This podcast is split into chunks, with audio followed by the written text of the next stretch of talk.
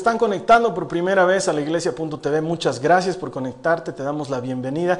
Queremos que sepas que este es un lugar seguro para que explores sobre Jesús. Muchas veces uno dice, no quiero que se conozcan las dudas que tengo sobre Jesús, pero este es un lugar súper seguro. A la izquierda mía, a la derecha tuya vas a encontrar una sala de chat donde puedes conversar con las personas o a lo mejor si necesitas oración. Es un buen lugar donde puedes pedir oración, es un lugar donde puedes pedir consejo. La gente que está ahí es muy amigable, es muy buena gente, te va a ayudar en todo lo que necesites. Y te animamos a que te quedes durante todo el mensaje porque estoy seguro que Dios tiene algo muy importante para decirte. Hoy a las personas que están aquí, muchas gracias por venir, Dios los bendiga. Como siempre les digo, creo que Dios tiene un propósito para cada uno de nosotros. Pero sobre todo que Él bendice a los que le buscan. Y si tú has venido hoy aquí, te has dado un tiempo para buscar a Dios, estoy mega convencido de que Dios tiene un propósito para ti. Amén. Estoy seguro que hoy la palabra que el Señor ha preparado para ti está, pero que va a caerte como anillo al dedo. Así que vamos a recordar que estamos en la serie que se llama No todos los burros son, no todos los burros son tan burros. Y es que de veras, no todos los burros son tan burros. Hay burros en la Biblia N de ellos que nos demostraron muchas cosas interesantes. De hecho, el burro es un animal muy frecuente en la Biblia, tengo que decírtelo. Es tan frecuente en la Biblia que todo el mundo tenía burros en esa época. ¿ya? O sea, el tener burros en la época bíblica no era como que tenías animales medio a- a- macana, como hoy en día, digamos que si dirías, no, ¿y qué tienes? Ah, tengo un burro, un auto, no, y todos dirían, ¿y el burro qué importa? En esa época, tener burro era algo wow, ¿sí? O sea, cuantos más burros tenías, más platudo eras. De hecho, la gente andaba en burro, ¿sí? Los platudos, la gente de dinero, los reyes, la gente importante, los oficiales, no andaban en caballo, andaban en burro. El burro era un animal muy popular en esa época. Hoy venido a menos el pobre burro, pero en la época bíblica el burro era algo muy importante. Y la Biblia nos cuenta de muchos jumentos que han destacado dentro de la historia bíblica por cosas interesantes que han hecho, pero de- del que hoy te quiero hablar es súper especial, porque hizo algo extraordinario, algo que en el mundo de los burros sería el top top de lo que un burro puede hacer. Los que tienen Biblia, acompáñenme por favor a Mateo 21 del 1 al 11, los que tienen Biblia, ¿sí? Mateo 21 del 1 al 11. Para los que están eh, conectados a través del internet, debajo mío va a aparecer la cita para que puedan leerla. Pero si necesitas una Biblia, arriba a la derecha tuya vas a encontrar un link que dice uversion.com. Ahí puedes encontrar una Biblia. ¿Sí? Acompáñenme por favor en sus Biblias. ¿Estamos? Dice que cuando se acercaron a Jerusalén y llegaron a Betfagé junto al monte de los olivos, Jesús entonces envió a dos de sus discípulos diciéndoles, vayan a la aldea que está enfrente de ustedes y enseguida encontrarán una asna atada y un pollino con ella. Desátenla y tráiganlos a mí. Y si alguien les dice, ¿por qué están llevándolo? Díganles, el Señor lo necesita y enseguida lo devolverá. Esto sucedió para que se cumpliera lo que fue dicho por medio del profeta cuando dijo, digan a la hija de Sión, mira, tu rey viene a ti humilde y montado en un asna, en un pollino, hijo de bestia de carga. Entonces fueron los discípulos e hicieron tal como Jesús les había mandado. Trajeron el asna y el pollino, pusieron sobre ellos sus mantos y Jesús se sentó encima. La mayoría de la multitud tendió sus mantos en el camino, otros cortaban ramas de árboles y las tendían por el camino, y las multitudes que iban delante de él y las que iban detrás gritaban, Osana al Hijo de David, bendito aquel que viene en el nombre del Señor, Osana en las alturas. Cuando Jesús entró en Jerusalén, toda la ciudad se agitó y decían, ¿quién es este? Y las multitudes contestaban, este es el profeta Jesús de Nazaret, de Galilea. Ahora, este pasaje lo hemos escuchado varias veces, es la entrada de Jesús a Jerusalén. Uno de los momentos triunfales de su ministerio como predicador, como Mesías anunciando la buena nueva, como representante genuino del reino de los cielos. Pero lo interesante es lo que está pasando aquí, lo que quiero enfocar con el burro, ¿sí? Porque de eso se trata. Este burro es un burro fantástico. Después de todo, le tocó llevar en hombros al Rey de Reyes y al Señor de Señores. Pocos podrían decir eso hoy en día. Es como que a ti te toque llevar en hombros, no sé, alguien muy importante, pero comparado con Jesús quedaría chiquitito. Alguien muy popular, pero comparado con Jesús quedaría chiquitito. Pero seguramente tú te sentirías muy honrado de poder decir, he llevado en mi auto al fulano de tal. No sé, por ejemplo, hace unos años atrás, cuando llegó Rojo aquí a La Paz, uno de mis hermanos que fue el que los trajo me dice, ¿no quieres ayudarme? Yo le dije, sí, yo quiero llevarlos en mi auto. Entonces, Emanuel Espinosa estuvo sentado en mi auto, digamos. No es una cosa muy importante. ¿Cuánto más para el burro haber llevado en su lomo al Señor de señores, al que hizo todo cuanto existe? No sé si me están entendiendo, pero lo que hizo fue wow. Y cuando pensaba en este tema también me acordaba de una canción. Hay un cantante que se llama Michael Rodríguez que tiene una canción muy chistosa que cuenta la historia de este burro. Y de hecho tal vez se las cante al final, pero la historia dice algo así como que este burro se había hecho muy popular. Y tenía conferencias de prensa, daba autógrafos, eh, charlaba con la gente, los periodistas venían y cómo fue, y el burro ahí armaba su conferencia de prensa, luces, flashes y micrófonos, y el burro ahí con gorro, con corbata, feliz, ¿no? Y todo canchero, andaba con celular, tenía dinero, su representante le hacía citas, si quieren hablar con el burro, no, a las tres y media está ocupado, pero a las cuatro puede ser popularísimo. Y en una de esas sus conferencias de prensa, dice que un pollo, un hijo de gallina, estaba ahí atrás y empezó a acercarse y se acercaba y se acercaba. Y mientras tanto el burro contaba, no, ese día fue fantástico, la gente me vitoreaba, me echaban sus capas al suelo, sacaban plantitas y decían, Osana, Osana, y todo era porque yo estaba entrando ahí, me aplaudían, algunos me golpeaban, otros me daban besitos, era una cosa tremenda y todos le decían, y señor burro, ¿qué se sintió entrar a Jerusalén de esa manera? No, fue fantástico, la verdad es que la gente me quiere mucho, estoy muy agradecido con los eh, habitantes de Jerusalén por su amor y su calidez. Y señor Burro, ¿qué planes tiene para el futuro? Bueno, seguramente voy a entrar así también a Samaria y estoy pensando hacer una gira por todo el lugar. Y entonces llega el, el pollo y le dice, ¿qué burro eres? ¿Qué burro eres? Porque no te estaban aplaudiendo a ti, sino que lo estaban aplaudiendo al que iba sobre ti. Porque si no te diste cuenta, el que iba sobre ti es Jesús, el Mesías, el Hijo de Dios, el Todopoderoso, el que creó los cielos y la tierra. ¿Qué burro eres? Pero esta es la historia de la canción. La verdad de la vida es que este burro nunca ha podido organizar una conferencia de prensa, ¿sí? nunca ha podido hacer nada de eso. Sin embargo, sí tiene una aplicación interesante para nuestras vidas. Y por eso el tema de hoy se llama un burro de carga, para los que están tomando notas. Un burro de carga. Porque lo que era el burro en ese momento era el vehículo para que Jesús entre. Era un cumplimiento de promesa, pero no dejaba de ser un burro de carga. No había dejado de ser el burro que era. Y muchos de nosotros, muy a menudo, olvidamos a quién estamos llevando en nosotros y pensamos que las cosas se tratan de nosotros y no de Él, cuando en realidad todo se trata de Jesús. Todo se trata de Él. Este es su reino, trabajamos para Él, estamos buscando cumplir su propósito en nuestras vidas. Todo se trata de Jesús. Para los que están tomando notas, lo primero que podemos aprender de este burro, porque hay varias cosas que podemos aprender, es que Dios tiene un propósito para ti. Dios tiene un propósito para ti. Mira, Zacarías 9:9, de veras está en la Biblia. Zacarías 9:9, búsquenlo. Zacarías 9, 9:9. Dice, regocíjate en sobremanera, hija de Sión, y da voces de júbilo, hija de Jerusalén, porque tu rey viene a ti justo y dotado de salvación, humilde, montado en un asno, en un pollino, hijo de asna. Lo quise leer en el Antiguo Testamento para que entendamos que Dios tenía un propósito para ese burro. Dios tenía un propósito para un burro. No sé si me están entendiendo. Lo que pasa es que peyorativamente hablando, burro es un insulto, ¿no ve? Si yo te digo, ¿qué burro eres? Tú entiendes que te estoy diciendo algo feo de ti, ¿verdad? Carente de inteligencia, torpe o algo así, ¿verdad? Para ese tipo de animal, Dios tenía un propósito. Dios tenía un propósito para el burro. Y si Dios tenía un propósito para el burro, ¿cuánto más no va a tener para ti?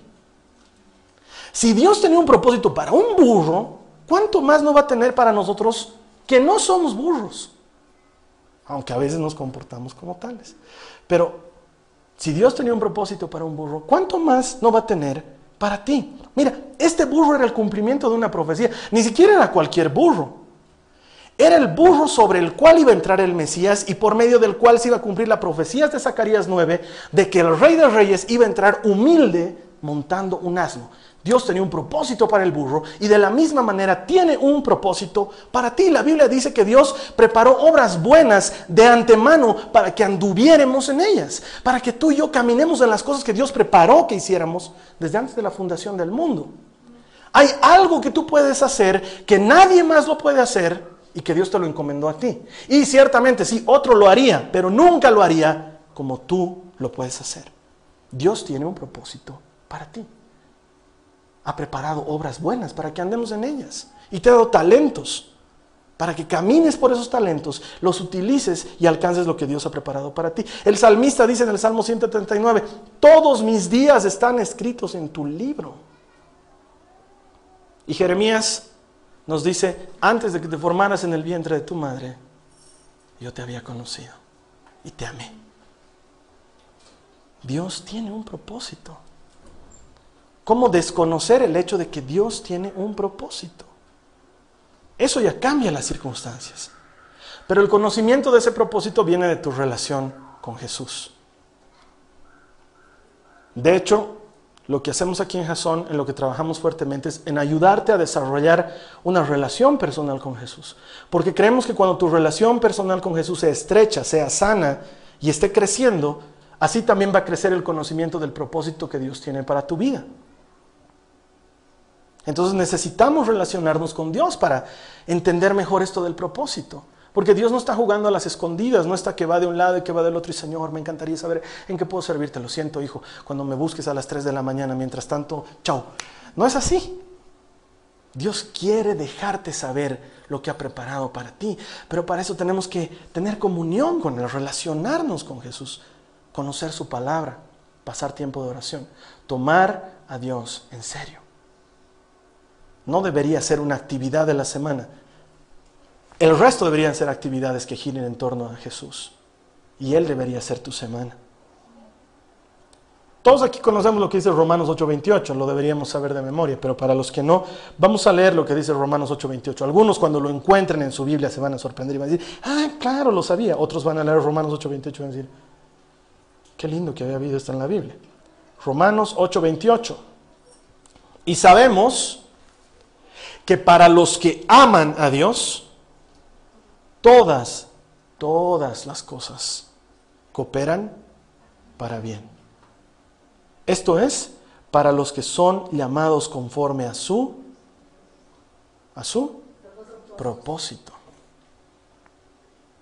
Para los que aman a Dios, todas las cosas ayudan a bien. Todo, lo bueno y lo malo está para tu bien.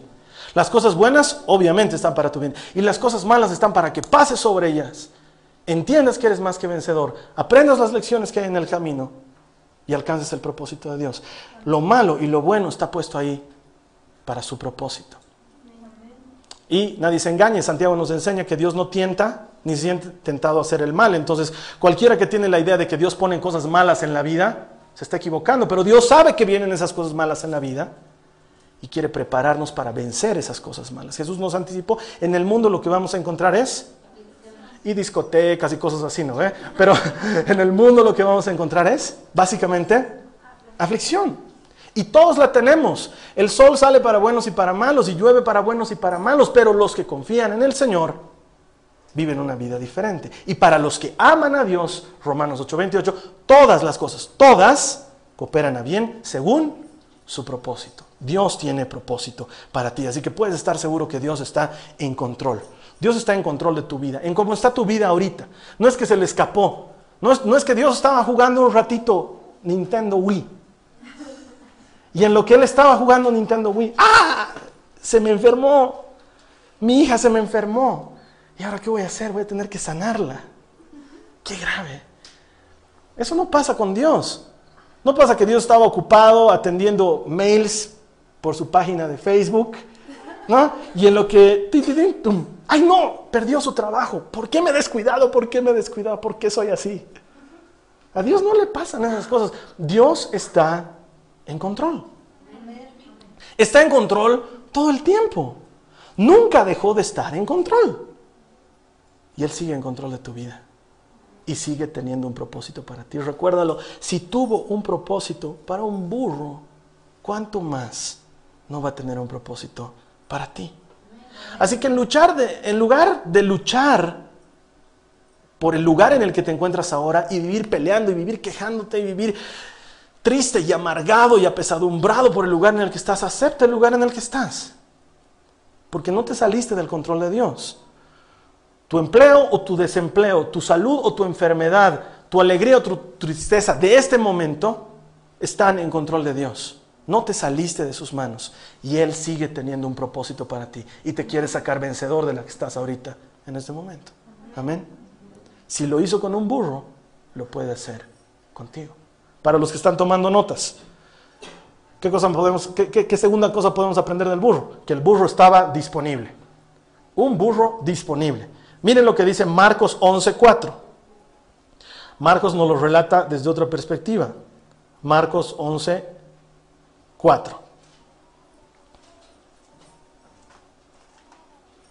Ellos fueron, los discípulos, y encontraron un pollino. Pollino es un hijo de burra, ¿sí? es una manera de llamarle al hijo de la burra.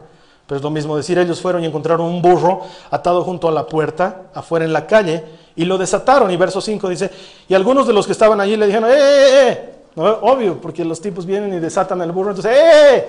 Y el burro valía, no era poca cosa. Entonces, ¡eh! ¿Qué hacen desatando el burro?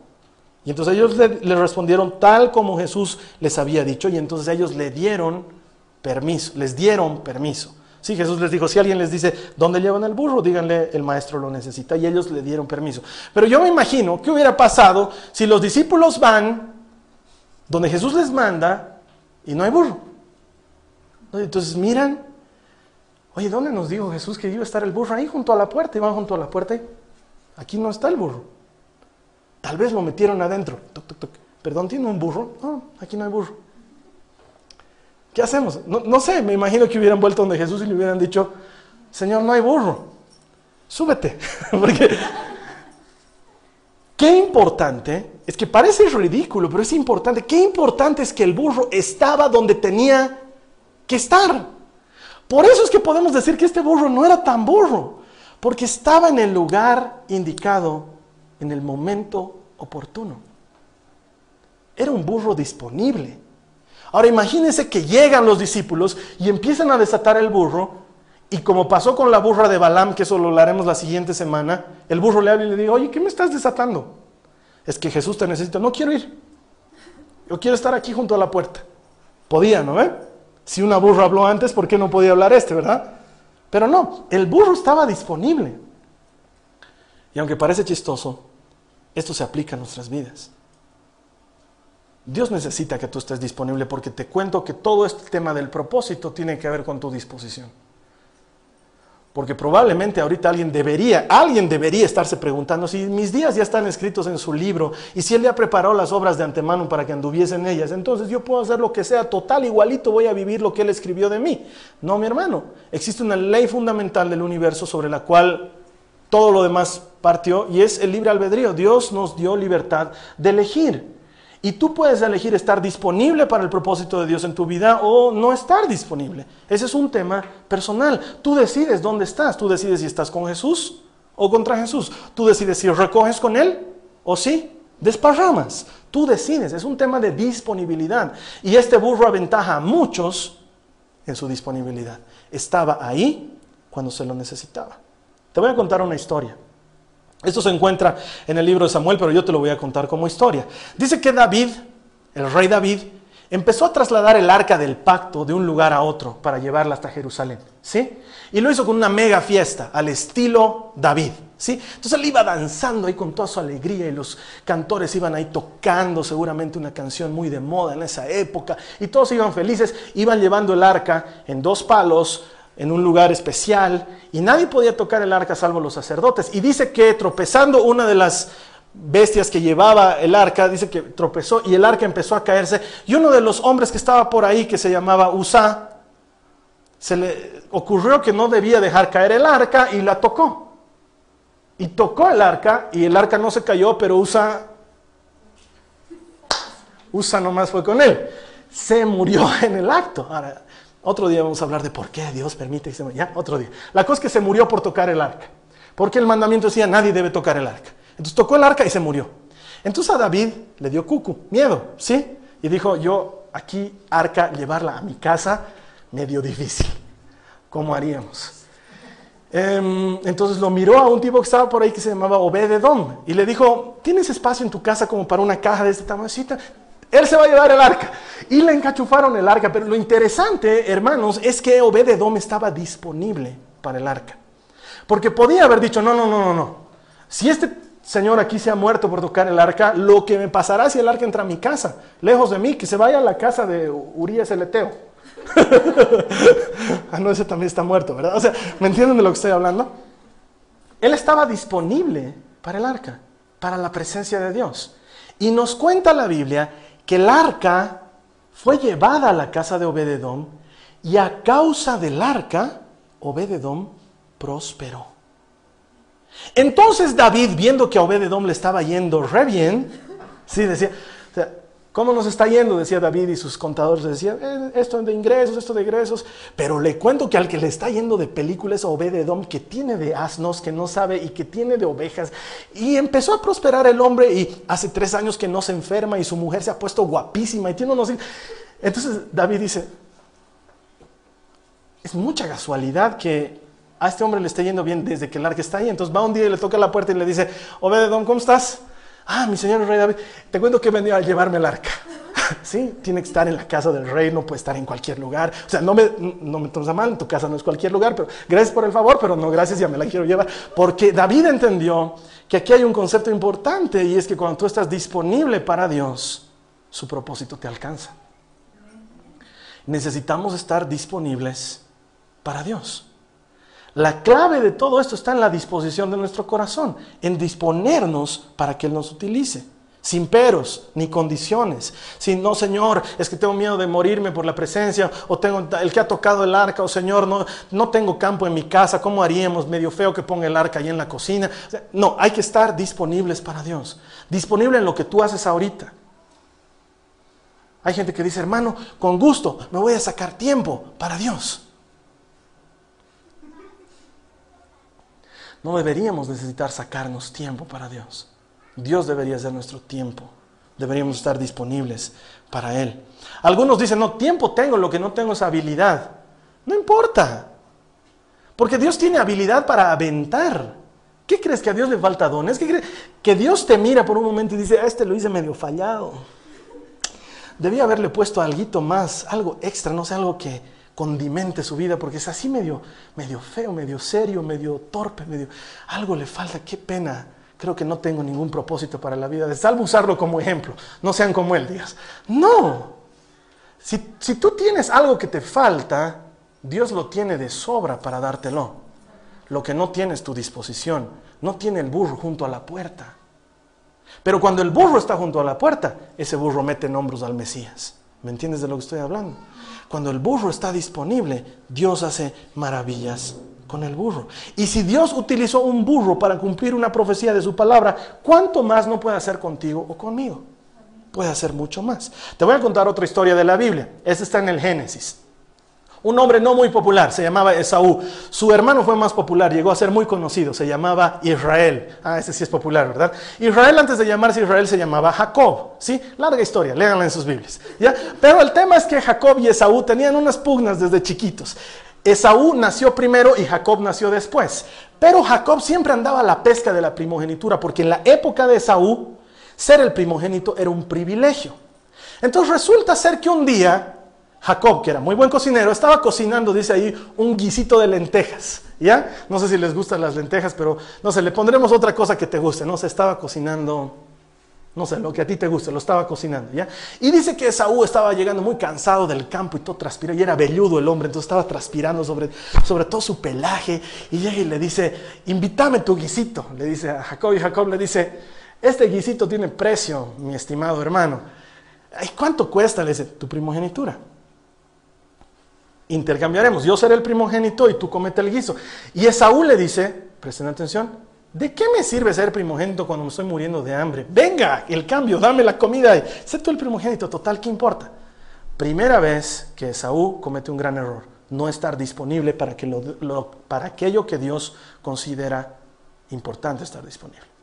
La segunda vez, el papá de estos se llamaba Isaac, para los que nunca leyeron en su Biblia, Isaac es el hijo de Abraham, el que estaba a punto de ser en la piedra, ¿ya? Importante, personaje muy importante en la Biblia. Entonces Isaac ya estaba ciego, ya no veía nada, estaba muy ancianito, y resulta ser que le dice a Esaú, que era su primogénito en, regla, hijo mío, anda, caza un animal y prepárame un guiso y tráemelo para que yo coma y entonces te bendeciré. Algo así, ¿sí? Y entonces Esaú se sale a cazar un animal para preparar el guiso, pero en eso Jacob, cuya madre había escuchado todo esto, agarra y preparan juntos un corderito, lo ponen bien rico, delicioso, y él se pone los pelos, del, las lanas del cordero para parecer peludo porque él era lampiño, ¿sí?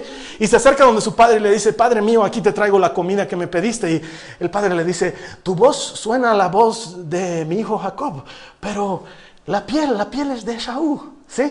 Y entonces come y le dice, hijo mío, acércate para que te huela. Y Jacob, bien preparado, se había puesto la ropa de su hermano. Entonces su padre lo huele y le dice, ah, hueles al aroma de mi hijo Esaú, como los campos fértiles. Y entonces, frum, agarra y lo bendice.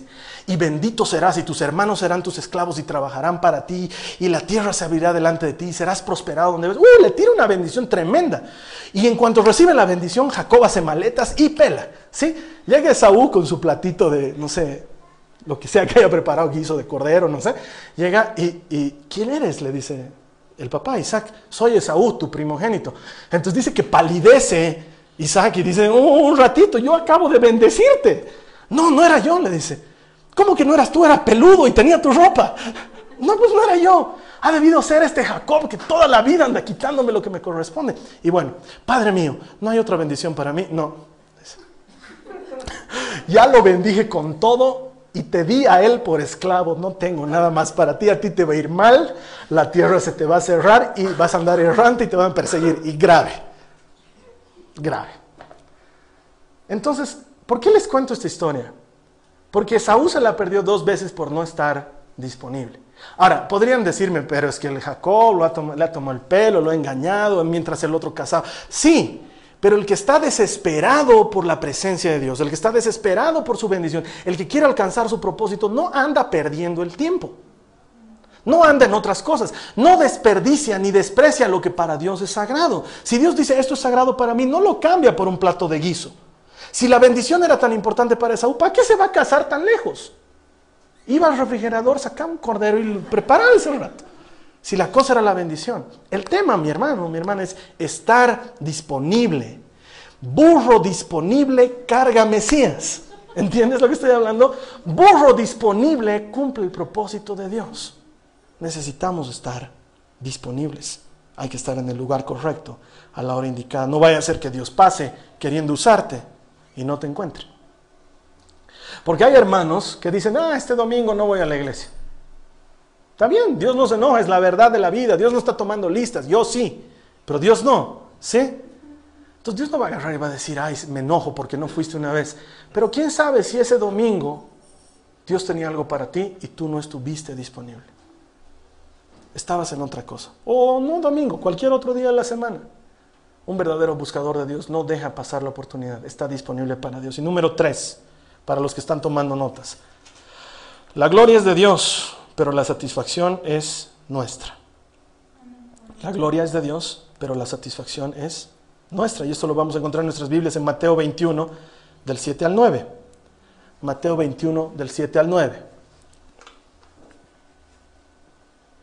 Acompáñenme en sus Biblias. Mateo 21, 7 al 9.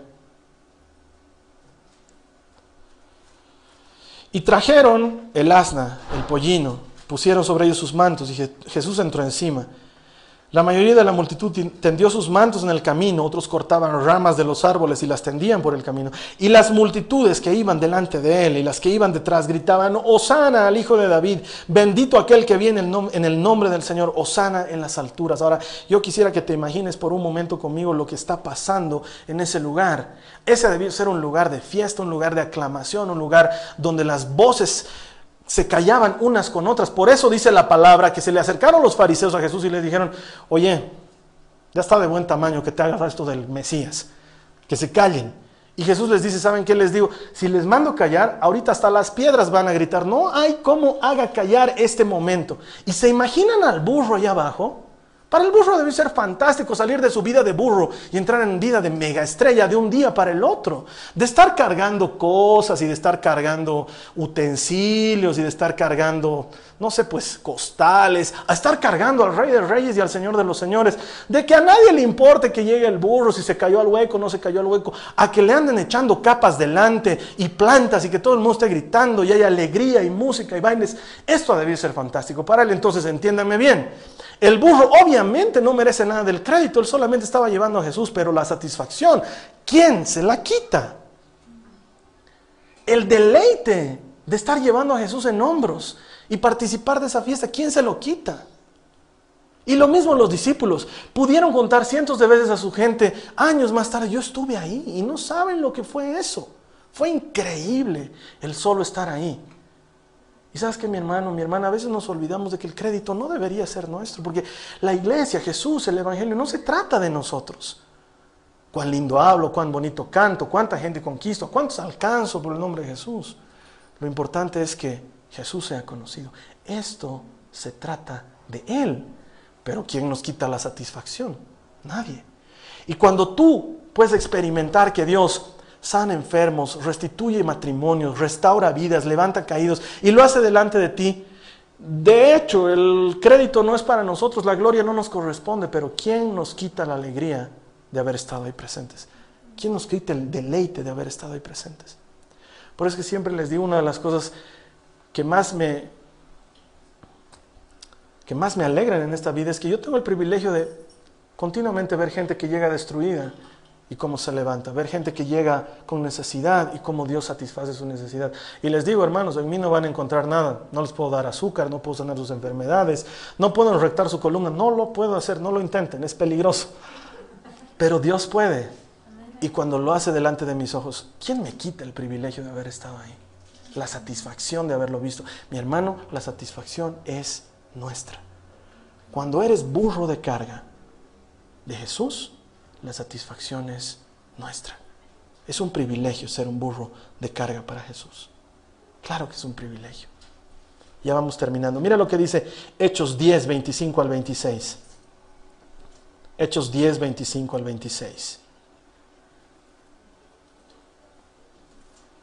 Esto nos cuenta la historia de un hombre llamado Cornelio.